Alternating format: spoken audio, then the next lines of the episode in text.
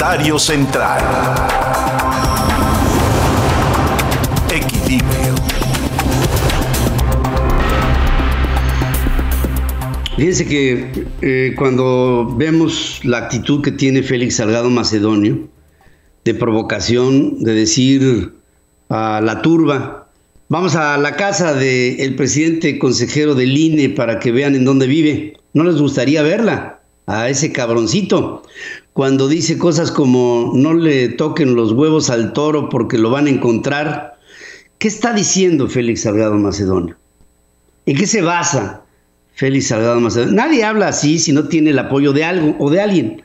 Y yo quisiera nada más así ser muy, muy simple en tratar de ver cuál es el apoyo que hace que Félix Salgado Macedonio tenga lo que tiene.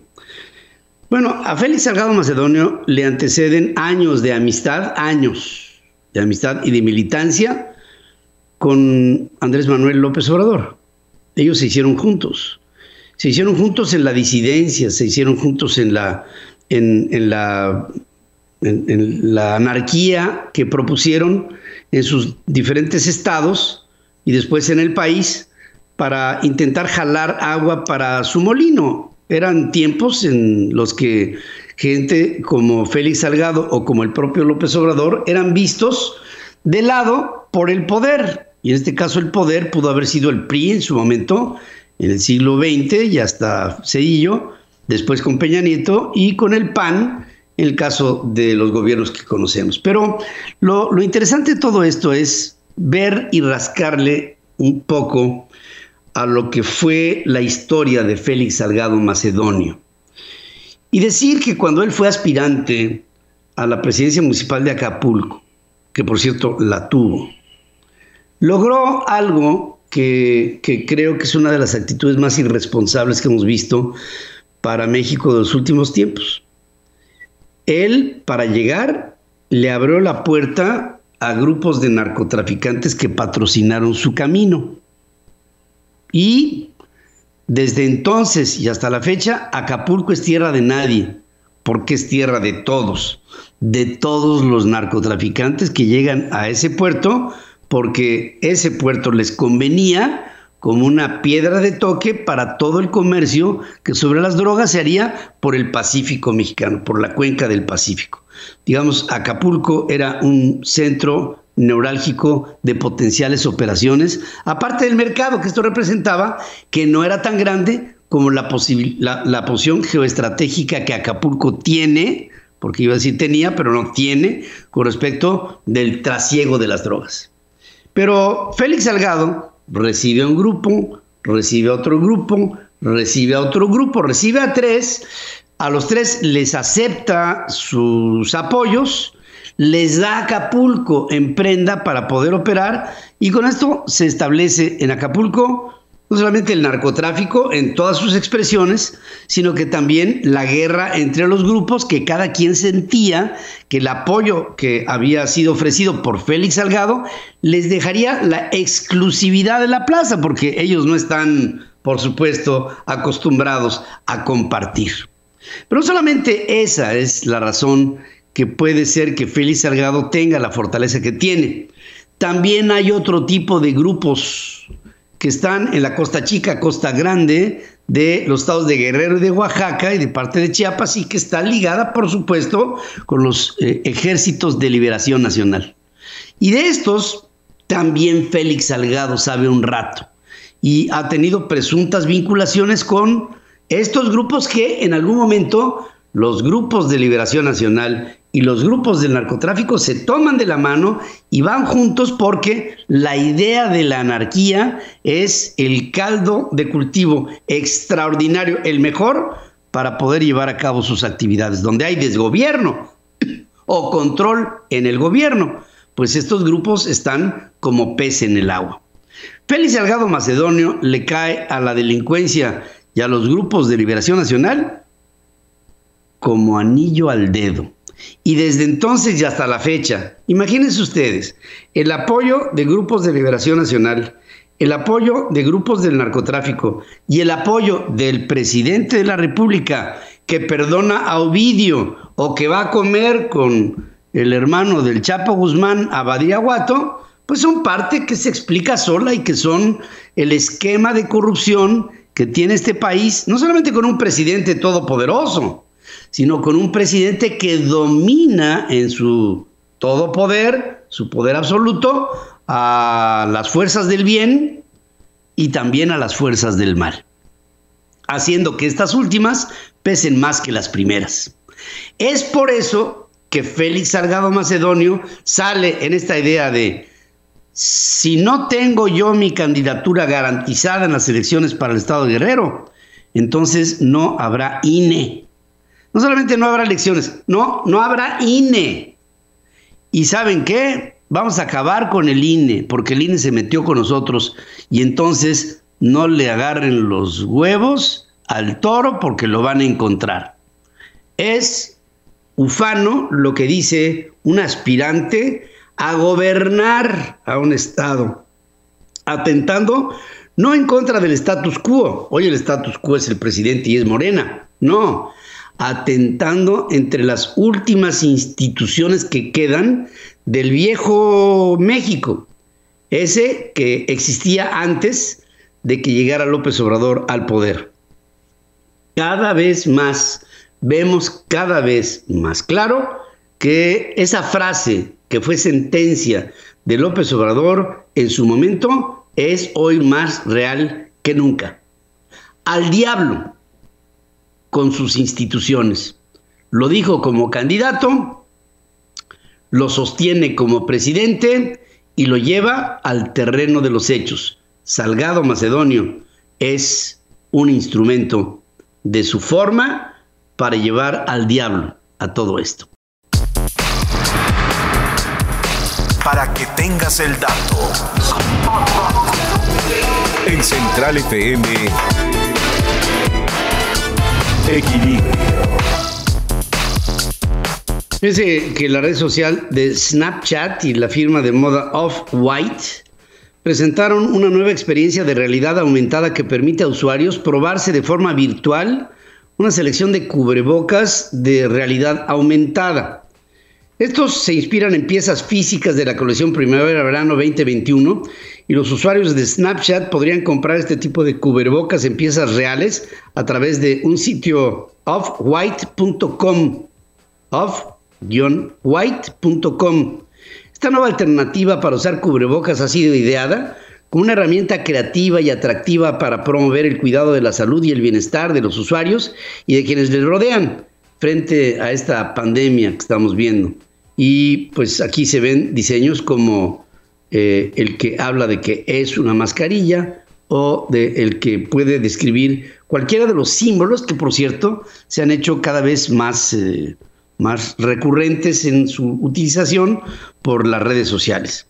Esta colaboración es la más reciente de Snapchat con artistas como Damien Hirst, como Christian McClay, como Alex Israel y como Harmony Corrine, empatando con el mundo físico y el mundo digital para llevar la creatividad a nuevas audiencias. Y con ello te puedes probar las mascarillas que quieras, las que sean, de manera virtual y después tomar, hacer tu decisión de compra. Eh, para que tengas el dato en el momento en que crece el rechazo a envolturas de plástico para alimentos, esto por la generación de problemas medioambientales, en todo el mundo se está trabajando para lograr alternativas sustentables y que contaminen menos. En Rusia, por ejemplo, científicos de la Universidad Federal de los Urales crearon películas alimentarias comestibles con las que se puede envolver fruta, verdura, carne, pescados y mariscos, entre otros tipos de comida. Estas películas son elaboradas con ingredientes naturales, resultando seguras tanto para la salud humana en términos ambientales, además de ser solubles en agua y de disolverse en un 90% en solamente 24 horas. Con este fin, han creado tres tipos de envolturas basadas en aliñato de sodio, un biopolímero de uso común y presente de forma natural en las algas. Este es comestible y se utiliza como espesante y también como estabilizador. En otras palabras, el día de mañana vamos a ver normal en diferentes lugares que haya bolsas de alimentos comestibles o diluibles en agua para que tengas el dato. Para que tengas el dato, astrónomos de la Universidad de Côte d'Azur en Francia descubren 12 cuásares con una luz que es tan fuertemente desviada por las galaxias en primer plano que cada una es visible como cuatro imágenes conocidas como la cruz de Einstein. Esta observación fue posible gracias a la nave espacial de cartografía estelar, la Gaia, de la Agencia Espacial Europea, una herramienta ideada para aprender más sobre la materia oscura y la tasa de expansión del universo. No sabemos más que a través de momentos como este para dónde se está expandiendo el universo. Plantear que las galaxias pudieran doblar la estructura del espacio-tiempo y actuaran como lente que desvía la luz de objetos distantes fue propuesta por Albert Einstein en el año 1912. Bajo este precepto, la primera imagen doble de una lente cuásar fue descubierta hasta el año 1979 y la primera de tipo cuádruple y con estas 12 descubiertas, ahora que datan de 1985, se puede llegar a determinar, entre otras por el espectro de cómo está emanándose esta luz, hacia dónde vamos, cuál es la tendencia de la velocidad de expansión del universo, que en otro tiempo se pensaba que era expansión y contracción, expansión y contracción. Hoy se sabe que es expansión pura y que la contracción no existe, para que tengas el dato. Una mirada a la innovación del otro lado del mundo. China está de pie. Central Asia. Con Carlos Jacome.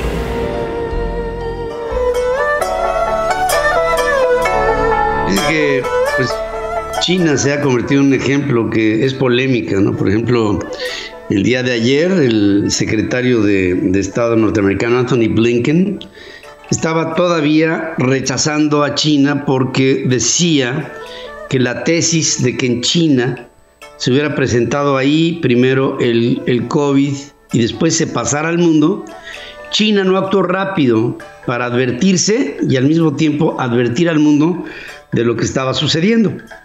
Y, esta, este, este acento parece que todo el tiempo se está reiterando, tanto en la administración anterior del presidente Trump como en la administración hoy con Anthony Blinken al frente del Departamento de Estado norteamericano y Joe Biden como presidente de los Estados Unidos.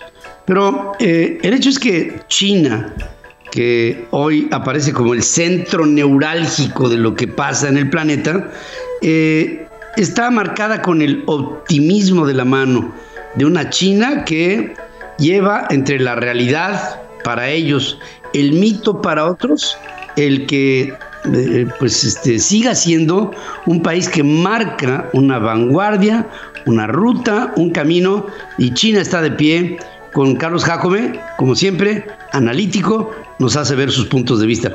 Querido Carlos, te saludo esta mañana. Buenos días. Pedro, qué gusto, muy buenos días a ti el auditorio. Pues bien, con buenas noticias, esperemos que ese optimismo se pueda contagiar de lo que se está viviendo y lo que queremos ahorita platicar. Si es una realidad o es un mito lo que está pasando en el mundo, como la nota que acabas de dar de Bill Gates precisamente.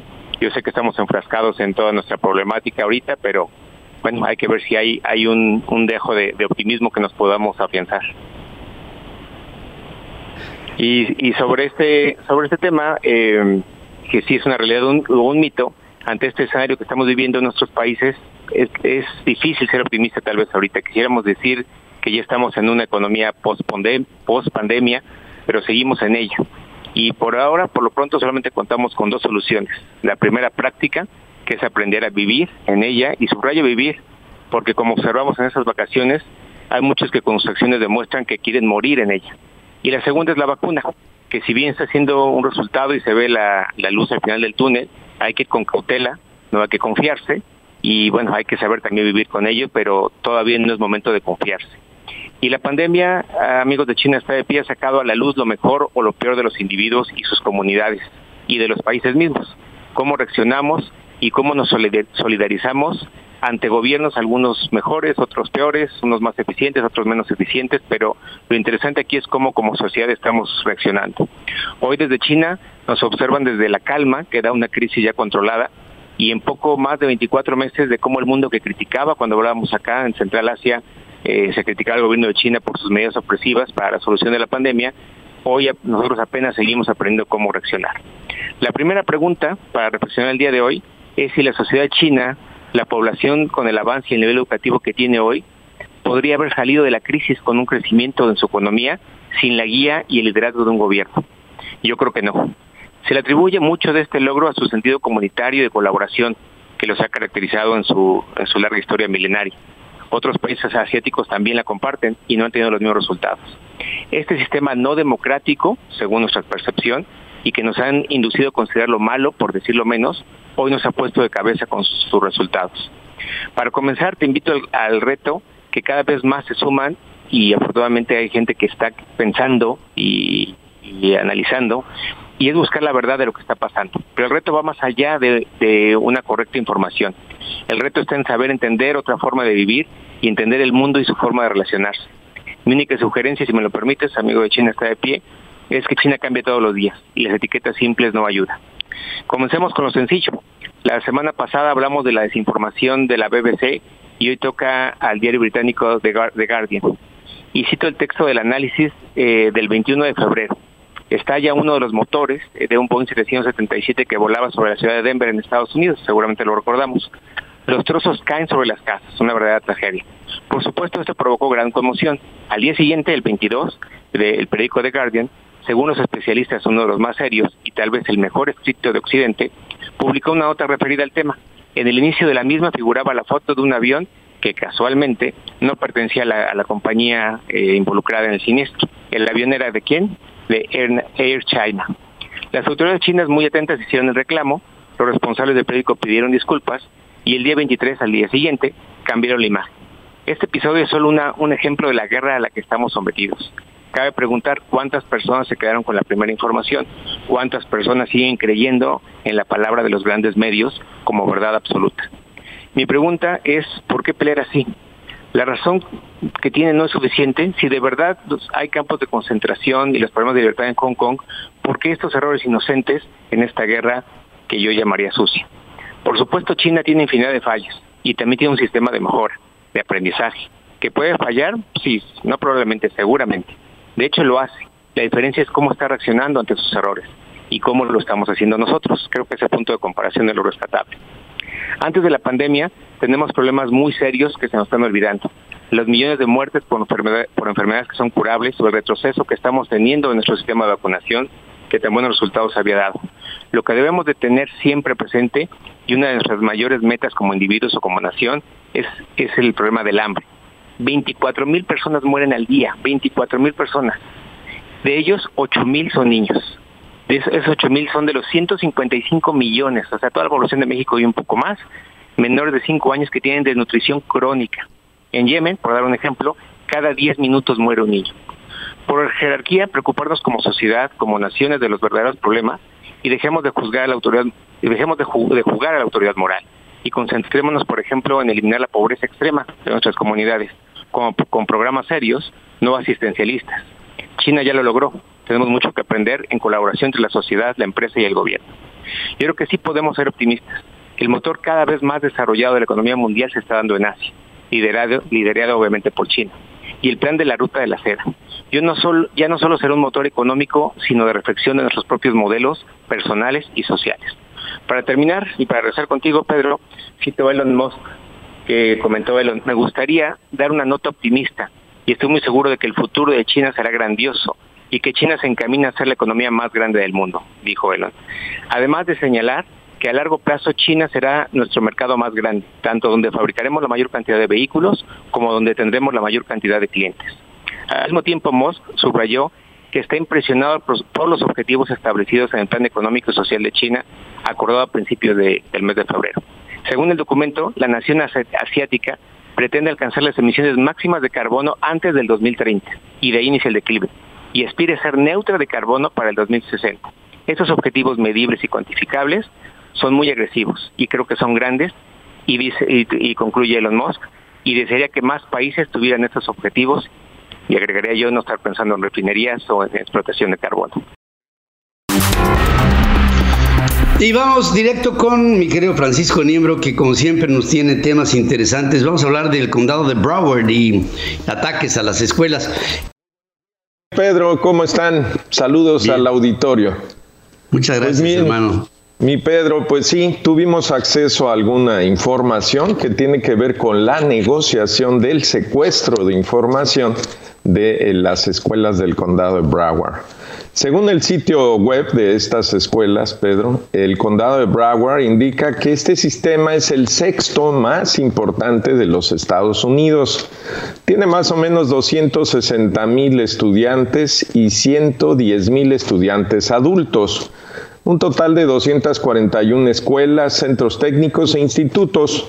Y resulta ser que a principio del mes las escuelas de este condado revelaron haber sido sujetas de un ataque cibernético del tipo ransomware que implica el secuestro de su información.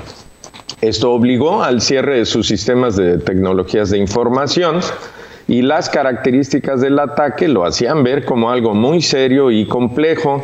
Sin embargo, Pedro hasta este momento no parecía haber ningún seguimiento ni en los medios de comunicación ni en su sitio web que explicara qué había acontecido y cuál sería realmente el impacto. Recientemente también los actores de este ataque, que se llama Conti Locker Team, filtraron lo que parecían ser negociaciones del rescate con el distrito de Broward. Una captura de pantalla que se obtuvo por los expertos de Data Breaches Net muestra lo que sucedió cuando Broward se acercó a los actores de la amenaza, pues para preguntar qué tendría que hacer el distrito para recuperar sus archivos. El representante de Conti como respuesta eh, les dijo que había cifrado los servicios y los eh, servidores de Broward y extraído más de un terabyte de información que incluían desde luego información delicada de los estudiantes, los empleados, así como archivos de contratos y finanzas. Pero la mayor sorpresa, Pedro, fue que estaban exigiendo 40 millones de dólares al distrito sin embargo, según el atacante, había investigado al distrito y encontrado que este tenía más de 4 mil millones de ingresos, por lo que la demanda de 40 millones se le hacía razonable. hay que ver el cinismo de estas personas. Las negociaciones no mejoraron y el representante de Broward siguió intentando convencer a Conti de que son un distrito escolar público y que no tienen forma de manejar esa cantidad de dinero. La respuesta del atacante Conti en un momento dado fue ofrecerles, hágame favor, un descuento para que pagaran 15 millones. Como era de esperarse, pues no, no sucedió nada, no hubo pago. Las negociaciones se volvieron cada vez más extrañas cuando el representante de Broward continuó tratando de que Conti entendiera que se trataba de un distrito escolar público, que no tenía ni siquiera bitcoins para eh, pagar lo que les estaban pidiendo. A todo esto el atacante respondió, no eres una escuela. Sabemos que fuiste contratado por las escuelas de Broward y conocemos exactamente que eres una empresa de recuperación y que recibiste una transferencia del Bank of America por parte de Broward y por eso estamos dispuestos a aceptarte ahora 10 millones de dólares.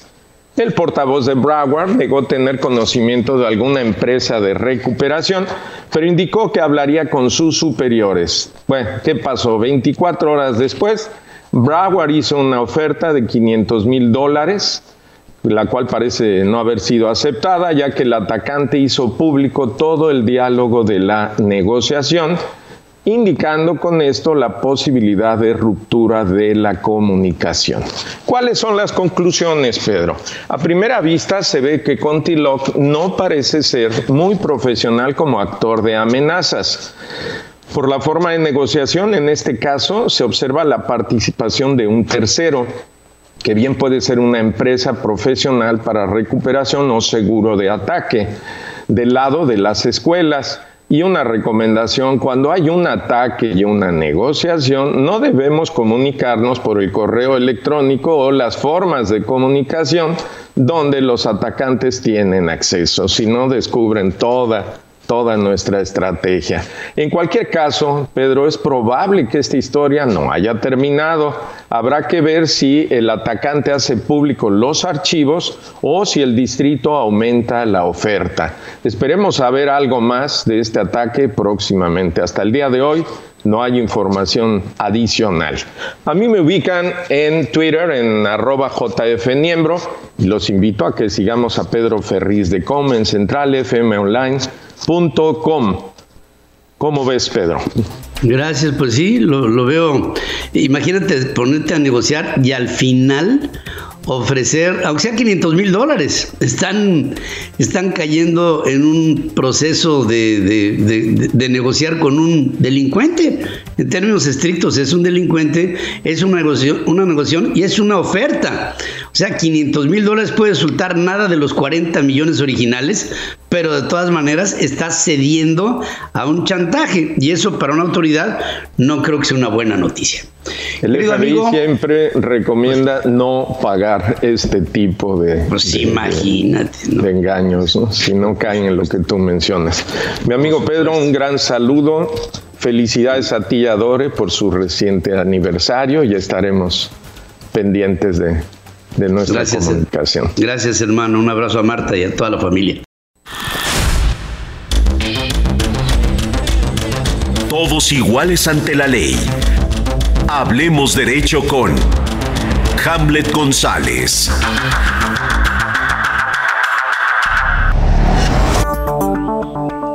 Y vamos directo para hablar derecho con Hamlet González y la extra regulación de la subcontratación en México. Un tema que aquí en Central hemos venido estudiando. ¿Qué es lo que se propone? Querido Hamlet, te saludo esta mañana. Buenos días, querido Pedro. Buenos días, auditorio. Pues sí, la realidad es que hemos traído un gran tabú desde hace dos años en contra de esta figura, Pedro, que la hemos mal llamado outsourcing, ¿no? Y que en el término coloquial pues, eh, ya se ha despedazado. La realidad es que este gobierno ha, ha, intentado pues, contener ciertas conductas que eran atípicas. Sin embargo, con la regulación de muchas normas, ahorita les voy a decir todas las normas que se van a modificar para intentar tener un control. No la desaparecieron, Pedro, la realidad es que no, no, fue desaparecida como se decía este, hace algunos días. Lo que hizo la, nueva, la nueva forma de gobernar es extrarreguló y que con ello pues, va a estar súper condicionada para tener un mayor control o para desaparecerla. Pues van a hacer modificaciones, Pedro. Imagínate a la Ley Federal de Trabajo, a la Ley de Seguridad Social, a la Ley del Infonavit, al Código Fiscal de la Federación, a la Ley de Impuestos sobre la Renta y a la Ley de IVA. O sea, de todas las normas este, federales que van a modificar para tener regulación sobre la subcontratación. Una de las cosas importantes que, va a tener esta norma es que la subcontratación tiene que ser de servicios especializados u obras especializadas que no estén dentro de los objetos sociales o las actividades económicas de quien recibe estas, estos servicios o estas obras. Es decir, pues que no, no se dedica a la misma actividad preponderante van a poder pertenecer al mismo grupo empresarial. Cuando dicen van a pertenecer al mismo grupo empresarial, Aquí yo sería un poquito meticuloso que no haya partes relacionadas, que no haya los mismos socios, pero que pertenezcan no a este holding, sino a un grupo de empresas que trabajan con cadenas de producción. Ese yo creo que era el, término correcto que tenían que utilizar en la exposición de motivos. Deben estar registradas, Pedro, ante la Secretaría de Trabajo y Previsión Social con un, un, padrón que va a ser público y que va a tener que cumplir con ciertos requisitos muy formales para que les entreguen un número de registro en este patrón y este patrón va a ser un patrón público. Tendrá que ser renovado este registro cada tres años, Pedro. Durante, durante este, este plazo también le va a dar facultades a las autoridades laborales en materia de trabajo. Y ahora cuando hablamos en materia de trabajo vamos a tener que incluir una condicional que pusimos hace poquito tiempo que le llamamos teletrabajo. Y más con las condiciones en materia de salud en, la que nos encontramos en México, bueno, y en todo, en todo el mundo. Deberá formalizarse estas condiciones, Pedro, de subcontratación a través de un contrato específico Así dice la, exposición de motivos. Y yo le agregaría algo, Pedro. También tendríamos que agregarle la fecha cierta. Y cuando hablamos de fecha cierta, es tendremos que utilizar un fedatario público y que este fedatario público lo registre en el registro público para que cuando la autoridad vaya a, revisarlo no diga, ah, acabas de hacer el contrato, ya ves, estamos en una condición de duda mutua gobernado, pues entonces para que no haya duda alguna vamos a darle fecha cierta a nuestros, a nuestros contratos. Hay algo que me llama mucho la atención, Pedro, que es la responsabilidad solidaria de quien reciba este tipo de trabajos especializados u obras especializadas. ¿Por qué?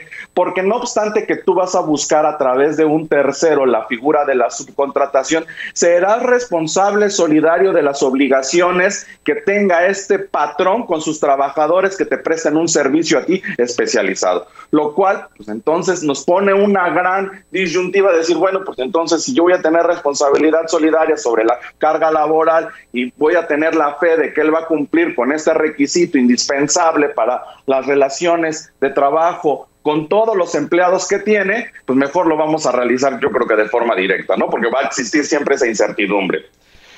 En, la PTU, cuando hablamos de PTU, Pedro, y que, lo vamos a decir en términos muy coloquiales, es, el reparto de utilidades que se le da a los trabajadores cuando las empresas tienen utilidades. O sea, oye, es que este año no me dieron PTU, o, reparto de utilidades? Pues no, porque la empresa no tuvo utilidades. ¿Cómo se hace el reparto de utilidades? Sobre las utilidades que tienen las empresas, las utilidades netas, el 10% se asigna a los trabajadores y se les reparta a los trabajadores. Pero en las condiciones económicas en las que nos encontramos, es bastante ambiguo, Pedro, que le va a decir, oye, pues vamos a tener dos condicionales para este tipo de figura de subcontratación. Un límite máximo de tres salarios, de tres meses de tu salario, Pedro, Imagínate cuánto tendría que tener una empresa para que dentro del 10% le pueda repartir a sus trabajadores tres meses de su sueldo o el promedio de la participación que se realizó en los últimos tres años. Entonces, también vamos a encontrar, Pedro, una figura importantísima, que ya nos vamos a salir de la materia de subcontratación y nos vamos a meter a la materia más complicada que existe en México hoy, que es la materia fiscal.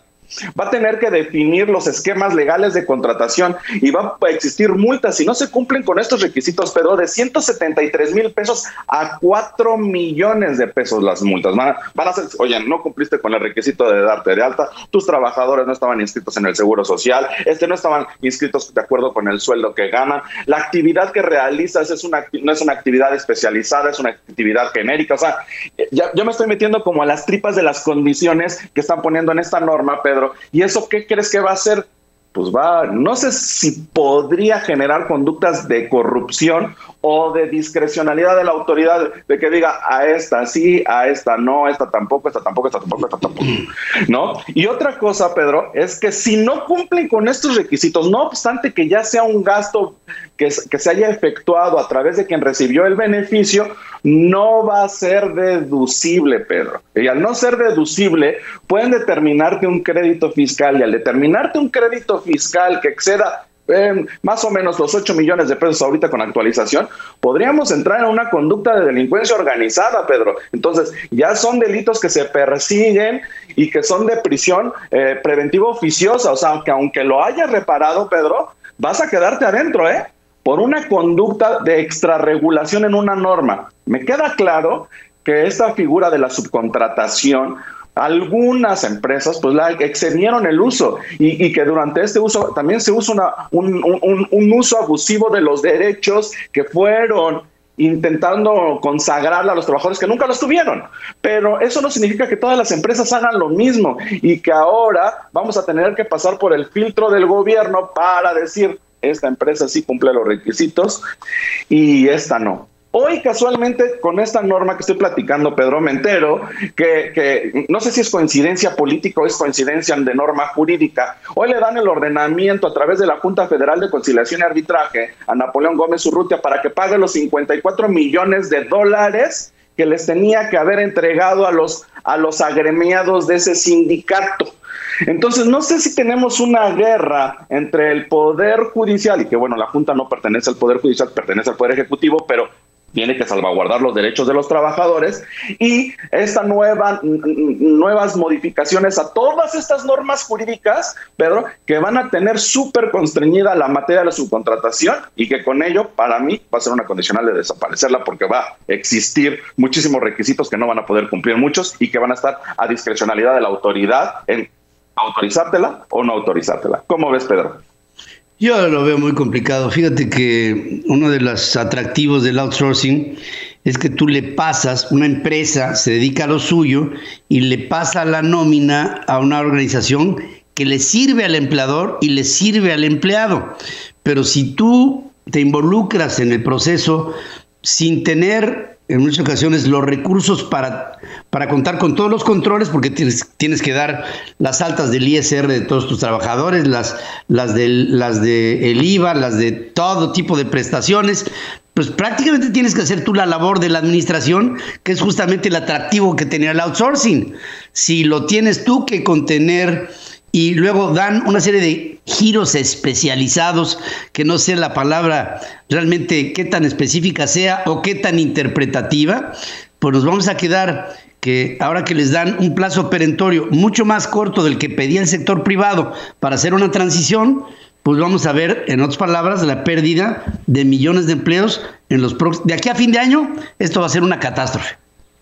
Y la responsabilidad solidaria, Pedro. Muchos de los empresarios dicen, bueno, aparte de todo que tengo ya que contratar, voy a ser responsable solidario de los trabajadores y de que se cumpla con las obligaciones legales hacia ellos. Pues entonces, ¿dónde hay un beneficio para poder potencializar mi negocio? Porque yo no quiero tener estas cargas administrativas y estas cargas de responsabilidad legal porque no puedo. Generalmente los que más utilizan estas figuras son los pymes, Pedro. Tenemos pues por lo menos 40 mil pymes, Pedro, 4.6 millones de trabajadores los tenemos en esta figura. ¿Sabes cuántos se van a, vamos a ver ahora en la economía informal en diciembre? Por lo menos 3 millones, Pedro.